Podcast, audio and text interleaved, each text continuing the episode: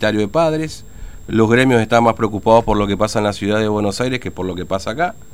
Desde la provincia dijeron, bueno, hay clase presencial y se terminó. No hay un debate, no hay un debate. Después veremos las consecuencias de todo esto, ¿no? Si es que existen consecuencias, lógicamente. Eh, bueno, 9 y 46. Nos está esperando Matías, vamos a la calle. TVO Digital y Diario Formosa Express presenta Móvil de Exteriores. Matías, te escuchamos. Fernando, te cuento que nos encontramos en el barrio La Floresta, en una zona en donde hemos venido ya en varias oportunidades por hechos de enfrentamientos entre jóvenes alcoholizados eh, bajo algún tipo de eh, estupefacientes. Y este fin de semana, el domingo por la madrugada, como vos contabas, ocurrió un hecho trágico. Nosotros estamos eh, precisamente en el lugar en donde un joven de 23 años cayó herido pidiendo ayuda fue asistido por los vecinos luego de recibir una puñalada algunas cuadras más adelante de esta esquina, Zarreta y Urtubey, eh, cuando iba a comprar una cerveza para seguir aparentemente con el festejo de su cumpleaños. Allí eh, ocurre algo con una persona que había recuperado la libertad hace una semana. ¿no? Allí esta mm. persona que recuperó su libertad le termina aceptando una puñalada, este joven trata de llegar a su casa, a una cuadra de donde nosotros estamos, hacia la zona inundable del barrio La Floresta, pero no aguanta y termina cayendo la vereda de eh, vecinos aquí del, lugar. Vamos a hablar una forma de decir porque es algo que no para de, ocurrir acá en este sector del barrio, ¿no? La verdad que sí. ¿Qué fue lo que lo que ocurrió? Usted se levantó, escuchó ruido de gente y se encuentra con un joven tirado en su vereda, ¿no? Yo la verdad que me levanto a las 5 de la mañana, abro la puerta, la ventana de mi casa y veo una multitud de gente el chico estaba tirado acá en mi cuneta, lo estaban asistiendo los vecinos y le llevaban en una camioneta a la, al hospital directamente. Claro, era un joven de 23 años que recibió una puñalada. Apenas lo conocíamos porque hace una semana recién se cambió también al lado bajo. Claro, ahora, ¿saben qué fue lo que pasó? Digamos, ¿por eso resultó herido este joven o no? Yo la verdad si le digo le miento porque no, no sabría decirle. Eh, lo único que yo le puedo decir es que según comentario dice que el chico se iba a comprar cerveza y ahí hubo un disturbio y le hincó. La verdad que no, no sabría decirle qué pasó. Claro, una, una persona que ya es un personaje también en el barrio. Sí, la verdad que sí. Esa chica sí es renombrable, a cualquiera le pregunta y sí, ya tiene varios muertos porque allá por un cigarrillo le hincó a un señor también en el 2008, creo que era. Claro, y hace una semana que había vuelto al barrio, ¿no? Sí, hace una semana había vuelto al barrio, le dieron la libertad y ahora le mató a un chico de 23 años, pobre.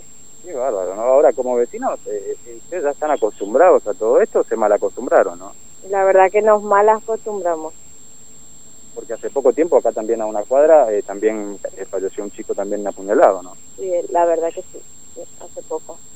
Ahora, eh, ¿fueron los vecinos los que asistieron a este joven, lo llevaron al hospital? Sí, los vecinos vimos que vieron, porque la verdad que yo no lo asistí, que estaba tirado y lo asistieron y le llevaron una camión, un propio vecino de allá al fondo le llevó su camioneta.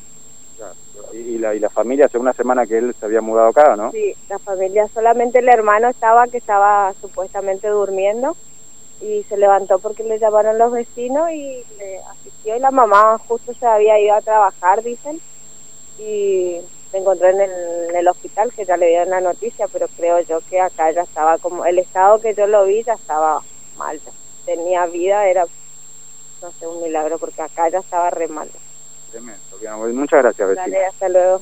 Hasta luego. No, por favor, bien, Fernando. El relato acá de una de las vecinas, este joven se desplomó en su vereda, eh, en cuneta mm. prácticamente, y es una zona en donde hemos eh, venido en varias oportunidades, justamente mm. por hechos similares, de enfrentamientos, hace muy poco tiempo estuvimos acá también con eh, el asesinato de, de, otro joven, precisamente en esta esquina había ocurrido ese hecho, ese joven también trató de irse a su casa y se desplomó a, mitad de camino, ¿no? Eh, acá pasó una cosa similar, el hecho ocurrió en la carreta de Urtubey, pero bajando hacia el riacho, una cuadra, cuando faltaba también una cuadra para que ese joven llegue a su casa, se cae desplomado en una de las esquinas y allí es cuando comienza a pedir auxilio y los propios vecinos de acá de este sector del barrio fueron los que lo asistieron. Eh, un vecino puso su camioneta y con eso lo trasladaron hasta el hospital central a este joven de 23 años que terminó perdiendo la vida.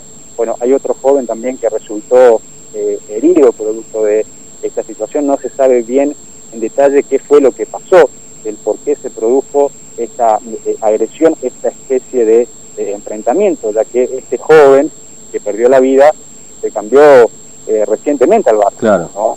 Hace una semana que comenzó a vivir acá en este sector del barrio La Floresta, ¿no?